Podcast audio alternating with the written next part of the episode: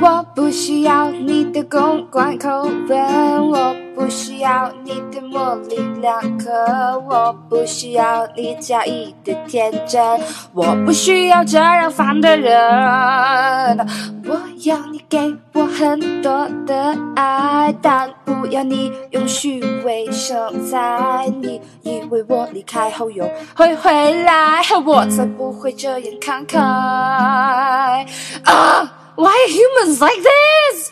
所以我爱爱没有人类的世界，不费心思了解，不会来谁胆怯。所以我爱爱没有人类更精彩，每天躺草地发呆，也不会被说没有意义。今天呢，是从呃大家全民开始隔离的第。二十四天，我们邀请了两位嘉宾和我们一起聊一下在疫情之下普通人的感受和大家能呃能为这个疫情做点什么啊。然后我们今天的两位嘉宾是呃圆满还有老傅，请圆满和老傅分别跟大家介绍一下自己吧。满满，嗯，大家好，我是圆满，我在一个公益基金会工作。啊，嗯，大家好，我是一个热爱自媒体行业的一个金融从业者。嗯，好的。我们先来聊一下，我们每个普通人在这一次全国性的呃大的事件中，每个人都大概经历了什么样的故事吧。我们可以先从冰冰开始。我我其实对这一次整体的这个事件，好像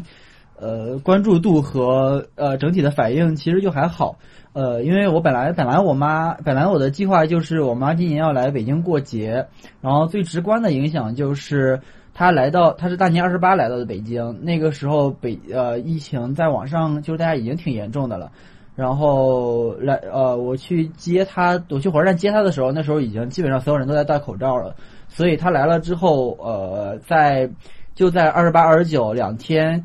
嗯两天那个我们出了一下门，然后稍微在附近逛了一下。从大年二十九到他走都没有再出过门了，所以其实也蛮委屈他的。但基本，而且他也提前了他回家的行程，大年初三就回去了。嗯，因为也是担心回去的晚了，比如说家里那边封路了什么的，呃，不好回去，所以也比较早就回去了。所以其实对我来说，呃，这个事情最直观的在春节期间的这个影响就是这个事情。嗯嗯，所以其实本来你是想带着妈妈感受一下在北京过年是什么什么体验，结果呢就变成了她完全。就是一个宅的北京的体验是吗？从头宅到了尾。对，因为我本来做了很多计划，就是第一天吃啥，第二天吃啥，然后去哪里玩儿，嗯，然后做了一个非常满满当当的安排。结果，对，结果基本上都泡汤了。对，就出去玩两一次一两天，就就出门了，相当于正式出门就只有一次。嗯，感觉你下次得再找找补一个机会，让你妈妈好好来体验一下，就是在北京过年还是挺不错的一个经历的。对，今年太特殊了。因为本来这次就已经是个着补了，上次来的时候没没就再好好玩，结果这次又没着补上。哎，太不巧了。妈妈呢？呃，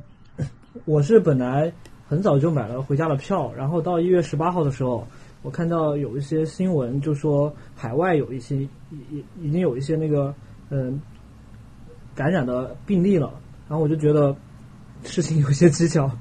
然后我就退了回家的票，以及回以及我就退了往返的票。然后到了二十号，我就看到疫情变得非常严峻，我就更加觉得退票是对的。我就到了工作的二十二号，开始了漫长的寒假生活。你你十八号就知道？因为当时有看到有信息说有一些海外的一些感染的病例，然后我会觉得就是武汉有，海外有，为什么其他的地方没有？我就担心，因为我回家我们家人挺多的。我担心万一我在路上感染了，然后回家我不是就一下子把全家都传染了？我就干脆就退了票，然后跟家里边说了，家里边就陆陆续续给我寄了一些年货到北京。哦，天哪！你这个消息来源你是从哪里看到的？感觉你的消息来源好好好超前啊！我的我的二十一号才知道消息。嗯，我是在朋友圈里边会有一些记者，然后他们会有一些。分析就基于这个信息，我是觉得他们分析的是有道理的。就是为什么说，呃，这个疫情已经这么多天了，为什么呃，全国其他地区现在还没有，但是海外已经有一些报那个报告了，所以我会觉得，然后我本身对对这个现实是不太信任的，所以我就有一些自己的判断。嗯，聊聊嘞。我觉得我的经历就是特别的普通，就是大多数人一样，就是宅在家里，主要就是不能出门这样子。然后我我大概是二十号回的西安吧，然后呃最开始的时候，其实我回去之前，因为呃那时候应该也算是知道这件事情了，但是没有意识到它会这么的严重，呃。然后刚开始回去的时候，就跟爸妈说这件事儿的时候，他们就发现，就他们当时是没有任何感知的，然后只是说很早前听说过，好像，比如说一个月前知道有这么个事儿，但是也是没有意识到有很严重这样子。然后他们那本来那天还要去西安的一个特别大的市场买东西，然后我就马上阻止他们，我就说这个就这种地方现在真的是不能去了。然后差不多也就是一两一两天之内。然后真的就全部都大爆发了，这样子。嗯，不过你好像有非常成熟的戴口罩的习惯，我记得就是春天、什么秋天、冬天，你好像百分之八十的时间在戴口罩。我不只是戴口罩，就我我家里还有好几副，就有好几副那个护目镜，就平时就会戴的那种。然后平时就把自己包裹的特别严实。对对对。而且是这样，就是我在这个疫情中间养成了就是不直接拿手碰任何金属的门把手、按钮、水龙头的习惯。然后我在这个时候就能想到，你日常生活里是这样的人。是的，就是出门不碰任何东西。疫情中，我们都变成了你。对对，我我以前觉得自己就这方面比较不正常，然后现在终于感觉到，嗯，大家可以理解了。对，对，你是超前的人，我们都应该向你学习。好的。然后我自己其实是比较啊，情况就比较复杂。我二十一号听到消息以后，就囤了好多口罩，因为我我寒假要住的那姐姐最近要生孩子，然后我就在二十一号给我爸妈家和那个姐姐家分别买了有那个一百个口罩吧。然后之后，嗯，就是就是在在回杭州的路上，就在比较严谨的做做这个隔离，就是就是碰别的东西很小心，然后全程戴着口罩，然后跟其他人距离一米以上。然后我回到杭州以后，除夕开始有一些低烧，持续了四五天，那时候买药也买不到，也不敢去医院。啊，然后呃，中间好了三天，又开始有一些咳嗽、低烧、拉肚子，然后就各种很焦虑嘛，就觉得自己会不会是跟这个症状有关系。然后中间有一天就去了医院，医生其实说你没有接触史，然后这个烧的温度也不是很很高，就开点药吧。反正就是来来回回吧，就是从除夕到今天为止，我基本上就一直处于一种跟其他人隔离的状态，然后持续的吃药。然后自己去观察那个体温，然后尽可能跟其他人不要接触这种状态。然后我，嗯，就是在这个中间吧，反正就去医院的那个体会还是比较特别的。等一下可以再再展开来说。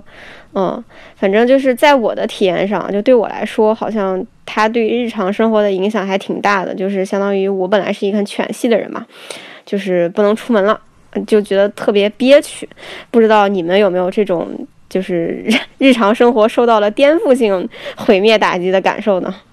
我觉得我就是完全没有不能出门的焦虑，就完全没有大家就说的那种，就是越待越闷的那种心情。可能因为我是真的宅，然后再加上住在家里又有吃有喝的，然后生活也没有什么困难，所以就这方面就还好。只是就是上次我们过年那期节目里面聊过的，要一起在假期的时候见面的同学啊，什么就全都没有见到。而且因为我发小他他从他本来要从国外入境国内嘛，然后但是他当时刚好就发烧了，然后他就根本就没回成国。然后呃，我觉得对我最大影响就是就是看到这些新闻的时候，可能就会很气呀，或者是。会会有点那个负面的情绪，然后所以现在我基本上就就是变成了一个，呃，看这种新闻就很快划过去的一个心态，就就就不看了这样子。对我我觉得鸵鸟心就是就是鸵鸟式的关注嘛，就是感觉要刷到了，赶紧把头低下去，感觉还挺多人是这种状态的吧？呃，是这样的，就是我在十八号退票的时候。就同步买了五十个一次性的医用口罩，买了十个 N 九五的口罩，然后买了之后，在大年三十之前就陆陆续续两个都到货了，但是后来发现口罩其实是不够用的，但是又再也买不到口罩了。嗯，为了省口罩呢，我下楼扔垃圾这些时候，就是不出小区的时候，我就用那个之前骑车用的那个方巾 挡嘴，然后走楼道，因为怕被邻居嫌弃，就是怎么着得把自己挡一挡。还还有一个原因是一月二十六号的时候，我给一个同样在滞留北京的一个朋友送了一点物资，分了十个口罩给他，嗯，然后分了一瓶消毒液给他。我当时以为就是可能疫情很快会过去，比如说到。嗯，上班的时候就正月可能初十左右上班的时候，这个事情就告一段落了。当时我根据这个判断，我是觉得我的口罩和消毒液都是够用的。但是我发现到今天十六号了，都还要在家办公，都还很这个疫情还很严重。对，我的防疫物资已经不够用了，买口罩和买消毒液，我之前的那些购物的链接都失效了。但是我又通过一些其他的就朋友圈这些方式。买了一箱六桶酒精，因为它六桶才启发，嗯，有十二升，然后买了五十只口罩。口罩其实本来对方是说可以买五十或一百只，我就先给了一百只的钱，但是他现在只发了五十只过来，然后之后会说退退剩下的那五十只，就是都我看了一下口罩的生产日期是二月一号的，就都还是就是疫情之后又新生产的。其他的时候，我就大概会每隔三到四天去一趟超市买东西，买一些生活吃的。哦，嗯，因为出门少，其实你还敢去超市？嗯嗯，因为有有有防护嘛，我还买了十十双那个手套，就是普通的那个嗯劳保的那那种手套。因为因为清兵他妈妈来的时候也带来了一大包一次性的手套，就是和那个劳保的手套配合着。一起出门，就出门也戴帽子、戴口罩、戴手套，回家也消毒，就是因为要出去买东西。其实出去买东西不光是买东西，还要出去透气。我觉得透气比买东西更重要。就 是我在家里边待久了的话，就会情绪很奇怪，就有时候就会因为家里边室友养了猫嘛，就会和猫莫名其妙的就说跟猫对话，就说你怎么。不动啊，你要多运动啊之类的，你少吃一点啊。就是因为我自己没有多运动，所以会情绪比较高涨。然后在家里边，因为呃，庆兵和他妈都在这边一起做饭，我就基本上这一段时间都成了一个精神上的山东人。我可以半个多月没有吃米饭，基本上他妈带过来的呃煎饼这些都是我煎饼馒头这些都是我慢慢吃完的。嗯，没有带馒头啊，带了一些煎饼，但是我但是但是我真的吃不下煎饼，就觉得煎饼我是特别不喜欢吃，在家里我也不太爱吃，然后对，然后都让原版同学给吃了。嗯，我开始的几天还蛮就是状态状况还情情绪还蛮差的，就基本上呃可能就是每天刷刷新闻，然后你又控制不住自己的刷，然后你发现你朋友圈里完全刷不到别的东西，你刷任何的社交平台都刷不到别的东西。然后你发任何别的东西都显得很不合时宜，然后整个的情绪就其实还蛮差的。后来，后来我整个感觉是被，就是觉得很绝望了，就是觉得这个事情怎么能搞成这个样子？就是，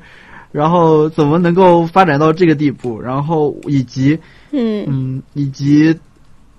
以及就是我我不知道我能做什么，我不知道我现在因为整个现在是属于一不是属于一个信息缺失，而是一个信息过载的一个状况。然后我觉得我发任何的东西，好像我转发任何的朋友圈，好像发任何的状态，做任何的事情，好像都是不太对的。然后我基本上就开始处于一个很逃避的状态，把社交社交网络什么当时都关掉，然后基本上也不太关注，当时那就基本上不太关注这些方面的事情了，嗯。嗯，对，我觉得就是呃，今天下午还跟老夫讨论，就是个体能在这个事情里做点啥呢？就是想一想，觉得做不了啥，然后这个答案可能会是对于普通人来讲最难过的根源吧。就是就是你觉得自己特别无力，然后如果自己在娱乐，然后又会有负罪感，如果没有在娱乐呢，在焦虑呢？对我来说，我就是一直在焦虑的，就是就是我就会陷入一个痛苦的恶性循环，就是焦虑，特别焦虑，更加焦虑，焦虑导致感觉吃药也没有用，然后又不好，又怕感染其他人，嗯，就是即即使是普通感冒什么的，也会很担心去去对别人造成负面的影响，对，就是就是就我这个个体的感受啊，来聊聊跟老傅你们克服这个这段时间的困难。大吗？嗯，我觉得我还好啊，就是其实其实我觉得这个时间，呃，更其实更多给了我很多思考的时间。呃，刚开始的时候，就是疫情刚开始发展的时候，确实我觉得看到了网上很多很多不好的消息，然后心情确实是不是比较低落，嗯，然后就开始对我觉得甚至开始去开始想自己。对，比如说对人生的思考，对这个我这个人在这个感觉，对这个社会好渺小的感觉，就是整个人很负面，整个人很负面，很负面。然后我觉得慢慢慢慢过程当中，不是说在克服了，而是说，嗯，想清楚了，就是你把这个事情看清楚了的时候，就没有那么抑郁了。嗯，之后我觉得我还挺享受在家里面宅着的日子的。虽然现希挺希望疫情能够早点结束，但是我不得不说，我已经爱上了宅在家里的日子，就是感觉，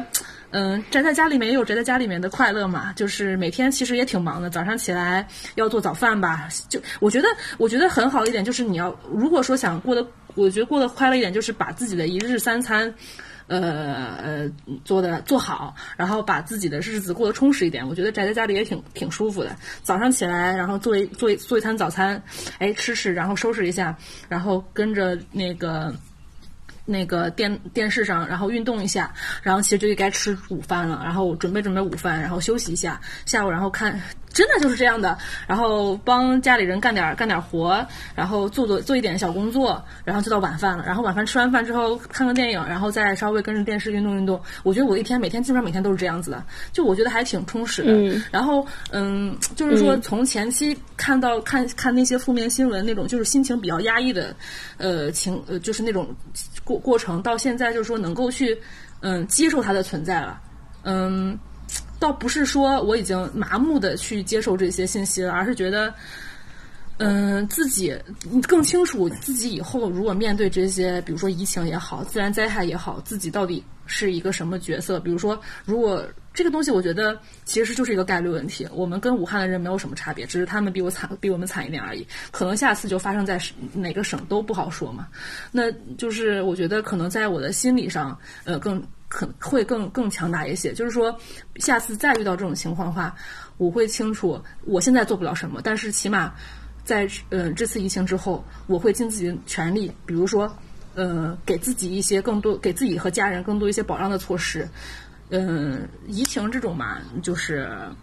身体身体一定要锻炼好嘛，对，就是吧？人家就说嘛，这个免疫力是对抗病毒的最重要的一个方式嘛，然后是吧？所以我觉得。当你想，当我想通这些事情的时候，我现在在看这些新闻就没有那么恐慌了，也没那么消极了。我现在还是会每天收集新闻，因为我现在需要，嗯，我现在需要，我有一项工作就是需要收集这些新闻，所以我每天都会看这些东西。其实我们是能看到数据在慢慢的好转的，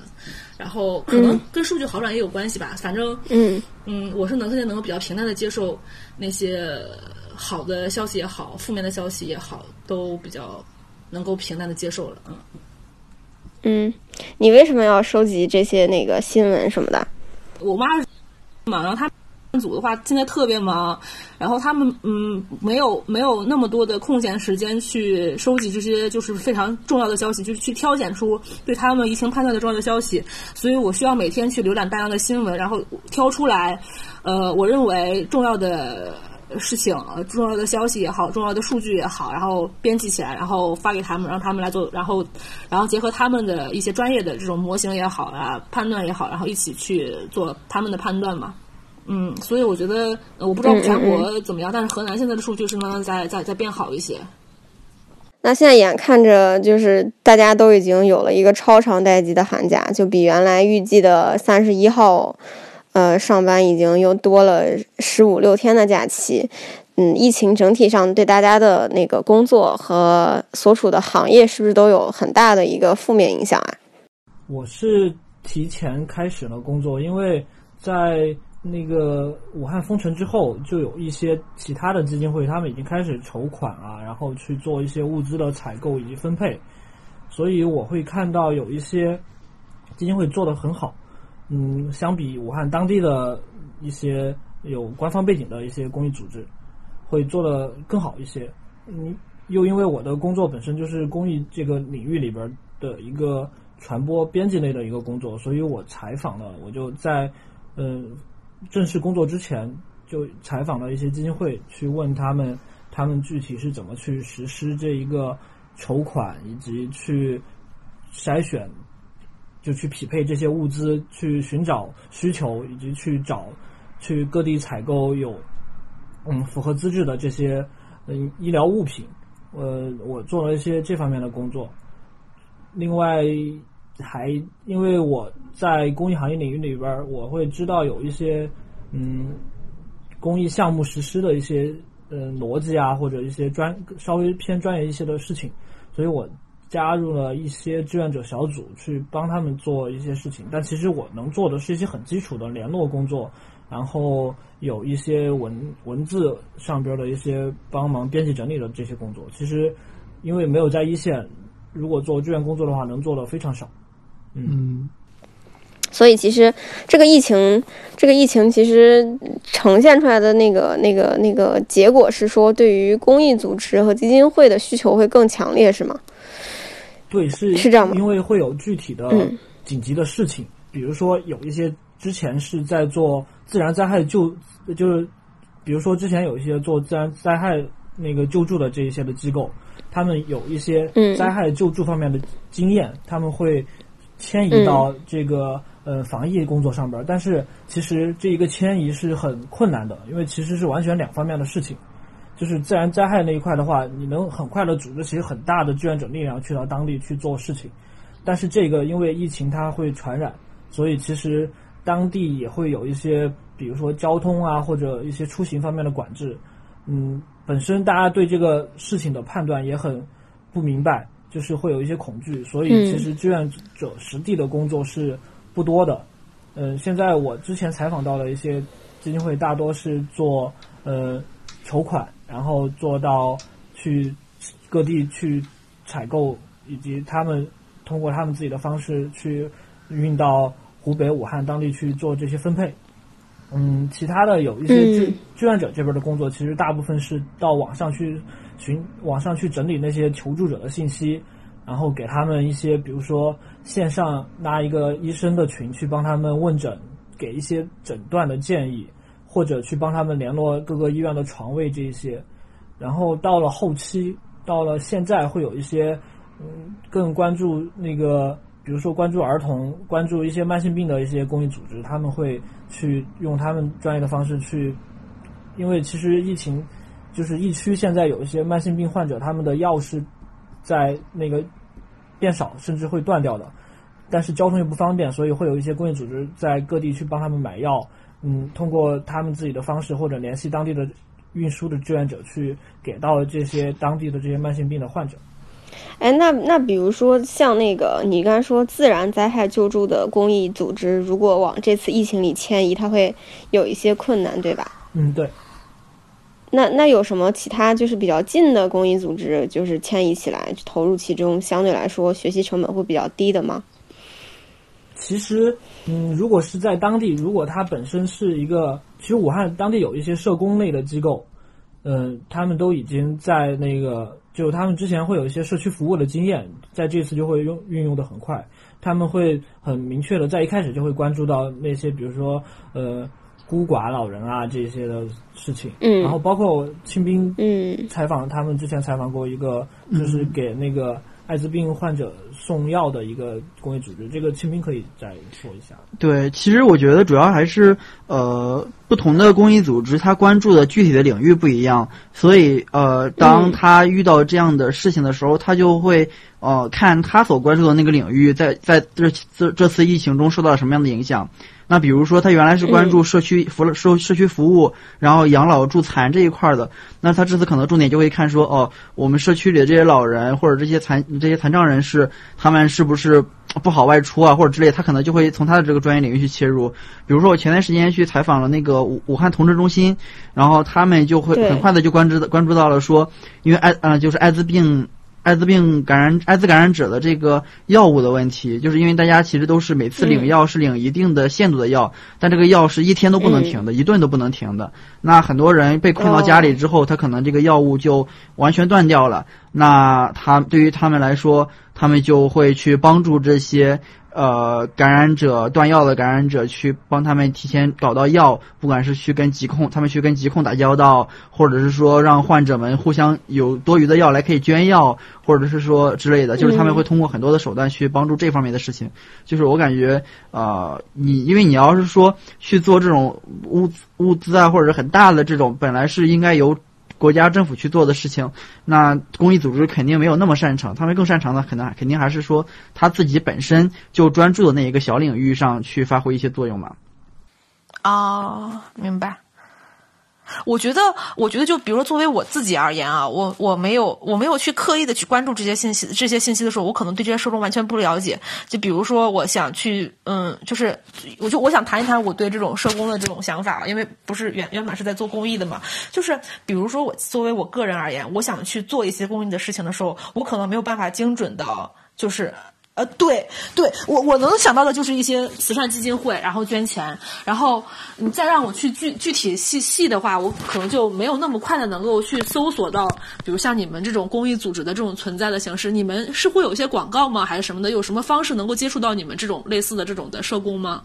嗯，其实各个其实各个公益组织基本上都有他们传播的一些方式，只能说你他传播的同事是不是有他是不是有一个全职的传播在做这个会更做的更精致一些，或者他们能让他们的受众更宽一些。嗯，有一些会，嗯，我觉得如果要参与的话，会有两方面，捐钱是一方面，但是捐钱的话，我会觉得，嗯，你要去。对他有基本了解，比如说他是什么逻辑，他在解决什么问题，嗯，然后另外一个是你要参与他的一些志愿者，他的一些志愿者项目，比如说我之前在一个叫微蓝图书馆的那个志愿者项目里边，就是到社，就是到比如说打工子弟学校、或者呃北京郊区的一些社区里边的一些社区机构的那个图书馆里边去。就相当于待一天，然后，嗯，小学生们他们要借书或者他们需要一些推荐啊的这些的话，你去帮他们做一些辅助。其实志愿者能做的不多，嗯、就是一些很基础的工作，可能就是一个类似一个呃，就一些体力活或者一些文本上的一些文本上的体力活，或者真正意义上的体力活。或者一些类似于值班、简单的值班的这些工作，但是其实你做这些的话，你会了解这个社区或者这个公益组织他们在解决哪些问题，你很容易和他们，他们做的好的话，你很容易和他们建立起一种信任，然后你会很乐意去帮他们做宣传啊，或者他们在筹款的时候帮他们做一些支持，比如说你自己捐钱或者介绍给朋友。其实要具体，你去具体接触一些具体的项目，对他。有了解，对他有信任。这个一会儿我可以转发给你那个，转发给你圆满之前的一个大作，教教给你如何如何捐捐钱的。哇，我是觉得我们能接触到的这些信息很少，就是作为我来讲，我接触到的这些信息很少，因为我觉得现在很多人不愿意做公益的一个原因，就是对对我而言，我没有那么多的时间精力去。就是去做志愿者，去去去花一天的花，比如花很多天一天或者几天的时间去做一些体力活的时候，我可能用我的方式，比如说捐点钱过去。但是我觉得是这可能是大部分的人的一种做做，比如像想做慈善的一种方式，就是捐钱。但是现在捐钱就是我根本就不知道捐到哪里去，我不我我有太多的不信任的地方了，然后就是缺少了一种这种信任的桥梁在。就比如说我今天，比如说今天呃圆圆今天去做了一项公益的活动，他跟我说，哎，这个我们这个社区团社这个。志愿的团队怎怎么特得好，特别靠谱，怎么着？那我就肯定会去捐这些东西。就是我觉得是缺少一种信任的桥梁在里面了。嗯，对，我我是会觉得就是嗯，就再主动一些去了解。就是其实有很多公益机构他们是做的很好的，然后他们也有一些公开的方式，比如说他们有自己的微信公众号，有他们自己的微博。我觉得你去稍微看一下他们是怎么公示自己的呃。捐赠的信息的，怎么去收支的这个信息，他们是怎么公示的？然后他们具体做了哪些事情？看一下他们受益人的一些反馈。我觉得他们做了一些主动的事情，然后我们这些公众在也做一些主动的事情，可能就会更好一些。就是就是他们做了自己该做的事情，然后大家捐钱的也不要停留在捐钱这一部分，再去多做一些了解，这个信任可能就会建立的更多一些。所以其实公益组织任重而道远嘛，因为它因为其实本身这个传传播是一件很难的事情，因为公益组织有的资源也有限，然后大家的公对于公益组织来说，它的能调动的资源也有限，然后呃能做的事情就是它能发挥的这些传播到的人也有限，然后能力也有限，所以呃可能也比较难说让每一个人都知道，但是其实也有很多机构、很多企业在做这些事情，比如说。你在比如说支付宝的蚂蚁森林啊，比如说腾讯公益啊，啊，比如说这次这种事件中，你看那淘宝就说我在武汉搜武汉加油就可以给武汉捐款啊，呃，可能对我觉得这是一个过程吧，呃，但呃就是就是是是需要，呃，对于公益组织来说，他们也在呃努力的去让更多的公众知道，但其实挺难的这个事儿，嗯，真的很难，我觉得难就难不是难的让大家知道，难的让大家知道还是信任你们，嗯，知道，我觉得只让大家知道，其实这件事情。并不难，就是只要肯做花功夫，然后做做出一定相当的宣传就可以。但是你得让大家知道，而且记住，你还能信任你，就是这才是这才是最难的地方。你说，包括你说什么武汉加油去捐钱，我听到这个，我是丝毫不为所动，我根本不会去捐的。我会觉得这次武汉这个事情捐钱也会有一些，对我来说啊，就我个人来说会有一些，因为我会觉得这其实主要是一个优先是一个财政上的事情。就是公益组织，它能参与的很少。它比如说是去，嗯，在物资这方面的话，其实如果政府全部去接管、去协调这个的话，会不会更好？如果政政府足够高效的话，但是是因为它不够高效，所以会有一些 NGO 去补充这一个。嗯，然后包括像对一些官方那个机构的一些官方背景的一些慈公益组织的一些呃。质疑这些也都是会对这个有影响，所以，所以我，所以我说，我才会说，像比如说，像你刚才你们刚才讲那种，比如说去捐支支援呃支援那种艾滋病人的时候，我觉得可能就是像你刚才讲的，对，比如说对这种新冠病毒呃病病毒肺炎新新冠肺炎这种来讲，实话。国家的财政是一个大的方向，大的主力。但是对于那种比如说艾滋病来讲，在这个情况下，可能国家的财政不会说全，呃，不会说把重点放在他们那边。那个这个时候，可能在志愿者来做一些这工作可能会更好一点。但是，嗯，我可能就接触不到这些信息哦，我完全没有想到哦，原来还有志愿者在去做这些信息。我觉得这个以后，我觉得还，我觉得是是一个可以继续发、继续关注，或者说引可以说慢慢引起大家关注的一一个方向吧。我是这么觉得。嗯，而且而且对于我而言，如果我是一个捐款人的话，比如说你不可不是我我我对于我而言啊，我想捐款，我也不是说所有的艾滋病人我都愿意捐，对吧？就是我还想了解这个人是怎么是为什么得了这个病。对吧？如果说他自己本身就是自自己的，呃呃，就是说，我他有些有些我不能接受的原因，他他得到的话，我是不愿意捐给他的。如果说他是他是我能接受的一些原因得到的话，我才愿意捐捐赠他们。那这个时候，我其实我对这个人也想有有些了解嘛。那这些社区是或者说社工能不能给我提供到我的话，而且就是说你这个社工提供给我的信息是不是真实，我也需要考虑。所以我觉得还是最重要的东西就是信任了。嗯。对，但老傅，你这个会有一个问题是，会涉及到本身这个患者的隐私，以及他们社工的对他们那个服务对象隐私的保护，以及公益组织对自己服务对象的隐私的保护。所以，其实更早期的话，会有一些像希望工程啊这些，会有那种一一一帮一是吗？叫什么一帮一加一一对一的这种形式？对对对。但是这个后来会有一些对他们的一些反思，就是说，呃。你是不是非要知道这些信息？就是说，因为也会出现一些情况，就是比如说，嗯，出现过那种有小朋友他生活的不好，然后一帮一的那个家长直接到他当地去把小朋友接走的这种情况，就是私私自把小朋友接走的这种情况，就是会有一些其他的一些伦理的问题，就包括隐私啊这些，就是是不是说他自己因为一些个人的原因他患病了，他就不应该接受这个帮助？就这些其实也会有一些讨论，就是嗯嗯，当然有一些组织他会这样给，有一些组织不会这样给，他会嗯有一些就看你这些捐钱的人你是持一个怎样的信念，有可能到我会觉得以后发展到一定程度，大家对这个隐私会更对这个人的隐私的尊重，以及对这个受助对象的这个公平的对待，会到一个可能会更好的一个程度的话，可能之后就不会就会很少有这种什么把他受助人的信息在对公开的拿出来说。谁谁谁怎样？我给他标上标签，你谁你愿意支持谁给支持谁？我觉得这个以后会是越来越少的。嗯，对，我觉得这个其实也是就是公益组织或者是这种这种这种这种机构，它需要做的一个工作，就是它需要从特别专业的角度去进行信息的分类，然后救助人的那个比如说紧急程度啊，他什么时候应该得到帮助支持这样子。而且我觉得其实。对对对，就是这次我看到比较好的一个点，就是大家其实每个人都有一些行动，就是普通人，就是就是，嗯，我们其实都会在关注这件事情，甚至会就尽自己的可能去做一些事情。比如说刚刚说的，就是一些 HIV 的患携带者或者患者，因为现在不是有，呃，有一种说法是说，那个 HIV 的治疗效，那个治疗药物是可以对那个新冠肺炎的病毒有一定的作用的嘛？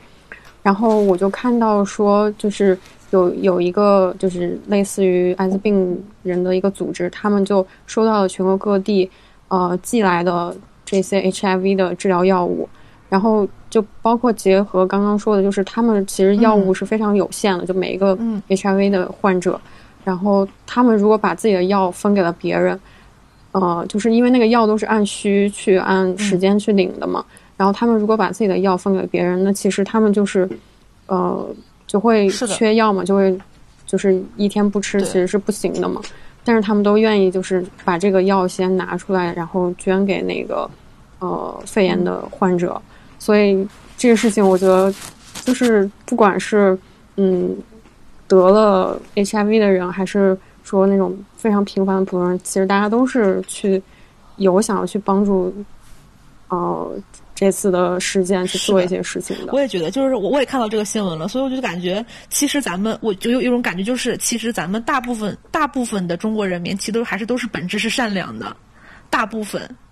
嗯，我是这么，我是我真的这么觉得，呃，你你们笑也好，你们这笑也好，不笑也好。对的，我觉得大部分人都还是善良的，因为因为因为你你不能说，因为他平时的一件小事情，嗯，习惯不好什么的，然后或者说他骂人什么的，就是说键盘侠什么的，就去否定他。但是他在这种能够在关键时刻，呃，愿意出来说话的人，我觉得，我觉得是对得起善良这个这个词的。反正我我还是我是这么认为的，对，嗯，只不过我们每个人的力量太小了而已，嗯。我我有一个这次会比较对我来说比较多的认知的一个是，呃，因为我我我本人我啊不是因因为我个人对一些一些事情的判断，不管对人还是对事情的判断，都是就是会基于一个具体的事情，就是大家如果做一个具体的事情，我就会觉得很好，呃，所以我这一次比如说在一些志愿者小组里边也会遇到一些，嗯，他可能是一个非常。小粉红的人或者怎么，但是他具体做了一些很很具体又很认真的事情，我就会觉得他们是很好的。嗯，在另一个事情，我是帮了一个呃志愿者小组的人去帮他们做一些联联络专家的一些事情，但是他们会很红，他们想问题想的很宏观，以至于其实没有具体的事情能够往下落的，就是你不能够你做了一个，他们会提出一个。能够解决全部问题的一个方案，但是这个方案是没有办法执行的，因为这个是不现实的。嗯，我会觉得其实他们也在做一些具体的事情，但是会超过自己的能力，以至于会投入很多，就包括我，包括其他的一些朋友也会帮他们去联系更多的支持，但是联系过来的支持是没有落脚点去推动这个事情往前发展的，就是一个宏观的计划没有一个具体的落脚点，导致了这是一个。很耗人的精力，同时没有结果的事情，我会觉得，嗯，就会比较辛苦。就是做这个事情的人，他也很辛苦，但是，嗯，又没有什么成效。可能我会觉得，就是志愿者的话，还是要根据自己的能力去判断这个事情，就是在自己的能力范围内。包括我接触的很很多公益组织，我跟他们说有什么什么需要他们帮助，或者他们有什么什么需要帮助，我能够去再联络其他人的，他们都会说，嗯。很很多人会最常说的就是我们看在我们能力范围内能做能做哪些事情，就是我会觉得这个是对我来说比较比较嗯比较更新的一个东西，就是我之前是那种就是谁给我一个事情，我就会说，嗯，我对这个事情能不能成功的判断很少。就不多，我就会觉得他交给我一个什么事情，那我去帮他联络。但是现在的话，我会觉得我要在我这边判断一下这个，呃，有没有可能？如果没有可能的话，我会跟对方解释一下原因，说为什么没可能。所以我会把他的预期降低一些，嗯，主要是这些。就这个是相当于是你在这个这个特别的这个这个疫情支援的过程中自己获得的成长，是吗？因为汶川地震的时候，我们当地是一个集中灾区，所以那个夏天其实也很无聊。所以我是和有一个，呃，是有一个大学生支农队到了我们当地做志愿者。他们在当地有一个场地，他们搭建了一个场地起来照顾当地的小朋友。因为当时我已经中学毕业了，所以其实我是可以去再照顾更小的朋友，相当于那些大学生志愿者照顾这些初中生、高中生。然后初中生、高中生再去照顾嗯低年级的小朋友，其实大家能做的事情其实不多，只是把人聚集到一起，免得他们的父母再去做一些重建工作的时候，他们没有安全的保障，这是很基础的工作。就是其实，但我会觉得，我现在也想，他们能做的其实到极限也可能是这些了，再加一些他们去做一些调研类的工作，就是。嗯，能够让志愿者做的，可能让我们这些当地的志愿者做的，就是当地的中学生的志愿者去照顾小朋友，当地的中学生志愿者和他们大学生志愿者一起，比如说把那个废砖给敲平整，去铺一层砖，让那个场地更好，去组织一些嗯活动，让小朋友和当地的老年人他们在某一天有一个具体的文艺活动，就是其实这个。它是一些基础的，能够去具体去做的。你不可能说让他去，比如说去超过他的能力去把某条路挖通，去重建一个什么设施。我会觉得，从我之前在汶川地震那个事情，以及到这次帮忙一些人联络的一些可能很宏观的事情，这些会让我觉得，就是还是要去评估自己的能力去做事情，特别是在志愿者。工作这方面，我会觉得，对我来说，好的一个方式是有一个专业的公益组织，或者有一些专业的团队，他来做一个指引，做一些评估，然后志愿者们再去做具体的事情。不然，其实大家都会很想去做事情，但是就可能会超过自己的能力。比如说，我会觉得，嗯，没有很好的资源的。志愿者的团队或者志愿者个人，他是没有能力去说什么我要改变一个宏观的政策，让交通变得没有这么管制的没有这么厉害，然后怎么或者让一些呃受助的患者在很快得到一个更多的在床位有限的情况下得到更多的床位，或者去异地换诊，就是在政策层层层在政策层面的影响会不多，大家可以试着往这个方向走，但是不要把自己。弄得太辛苦，会有一些其他的方式让这个事情做好。比如说，如果嗯患者不能出去，是不是大家可以联系车队，让他们需要的这些，比如说药物或者制氧机去到他们社区？大概会有一些，其实会有一些其他的方式。对，嗯，简单来说就是做公益也要量力而行，不要觉得你不要老想着你自己觉得你自己能做很多事情，但实际上你并没有那么多的资源，到最后搞得大家都很烦。本人我就我也我也有一个这样的经历，然后但但这个反正简单说一下，就是也是有一个朋友跟我讲说，他想要解决湖北地区的某一个某一群人的什么样的问题，然后我问他有什么，他说他说我这个在沟通，那个在联络，但实际上就是什么也没有，然后让我帮他去问当地的公益组织，对我来说我就觉得。我就挺生气的，对，因为你我没有办，你你什么都没有，然后我要再去找人来，相当于别人带着他自己的资源来实现你的想法，这其实不是一件特别好的事情。彬彬，你你之前为那个性少数群体做的那个记录的故事，要不要在这里再跟大家聊一下？嗯，呃，是这样的，对，因为我我我春节前正好是跟几个朋友，也是做 LGBT 公益的朋友，然后跟他们一起做了一档新的播客，就是音频音频节目。然后本来打算这段时间就停更了嘛，然后因为大家也没时间看别的，然后也没有心情看别的，但是后来就觉得好像在这个过程中也发生了一些。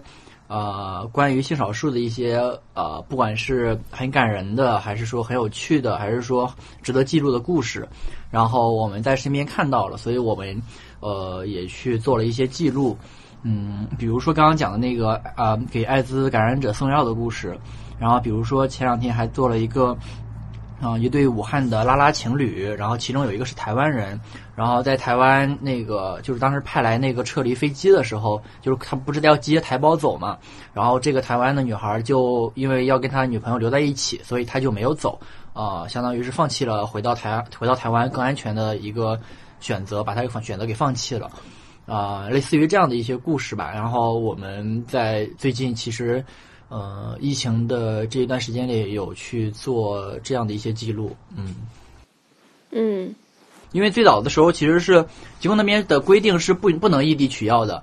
但是我们他们经过了他们的一些努力，包括国家也意识到这个问题之后，后来疾控呃全国的这个疾控颁发了那个通知，就是说允许艾滋病人，因为原来的时候艾滋病人必须得在你的户籍所在地或者现居地去取药，然后后来他们颁发了通知之后，大家就可以在你的现在的滞留的那个地方去取药了，所以其实这个问题在政策上就解决了。然后在比如说交通啊这一些方面的话，其实呃可能就要靠每个人自己去，比如说你去跟你村里开一个证明。然后让他帮你呃出入，或者如果真的实在不了的话，他们可能再帮你去沟通协助一下。然后，但这个问题可能相对来说就好解决了。所以，其实我们沟通的时候，关于这个具体的事情已经差不多解决了。嗯。哦，明白明白。对，但蛮有意思的，应该就是我们当时报道了他们之后，反正好像就有就有企业找到他们，给他们捐了一笔钱吧。我不知道是我们的我们的传播带来的企业捐款，还是说有别的那个媒体带来的。但是反正他们后来也是说有看到有人在传播这个故事，然后就找到了他们，给他们捐了钱之类的。嗯嗯嗯，这就是这就是让公众相信一个公益组织的开始。对对对对，好积极哦！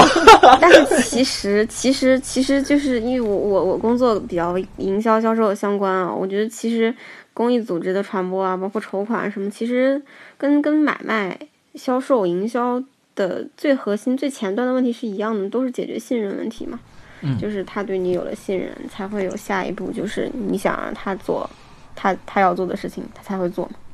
比如说给钱给你，或者帮你传播。或者，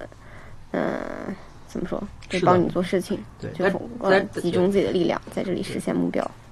对，但这个但是公益组织要比企业更难嘛？因为你我去我去验证你一个企业产品的信任，那我就看你给我提供的产品和服务是不是好就 OK 了。但是对于公众来说，去获取你这个公益组织的服务是不是好？然后你的使财务的使用是不是透明？其实啊，成本会更高，或者说大家可能更没有那么有意愿去跟进。然后以及我捐款，我我买你的服务或者买你的产品，有的时候可能是一件必须的事情，或者它能给我带来直接呃直接生活改善的事情。但是我捐钱这件事情可能没有这么能没有那么明确的给我带来好处，所以对，所以可能会更难一点点。嗯，嗯就我我我在这个过程中有一个体验还挺印象深刻的。就有一天我看到我朋友圈一个我见过面的对他有信任的朋友在发说，嗯嗯，他得到了一个信息是招募那个那个瑞德啥玩意儿那个特效药的临床试验者，然后他急需要找到那个武汉医选志愿者，要把这个信息传给武汉的病人。然后我就想到，我有一个朋友圈的朋友，就是也是一个多年认识很多年的一个朋友，他在做他在做志愿者这个事情。然后我就把这个信息发给他，然后我就问他还需要核实什么信息。嗯，然后我然后他就他就说，那你那个不然拉个群吧。然后我就在群里围观了一下，就是做志愿者团队的这个朋友。他们团队的法务和医药志愿者如何来去跟这个信息源，就是我的上游信息源去核实这个信息，让他们核实了什么，怎么核实，以及他在去做这个信息传播的时候有什么风险。其实我之前是因为我我没有做过这种一线志愿者哈，其实我我是心里有一个预期是说他们会有很多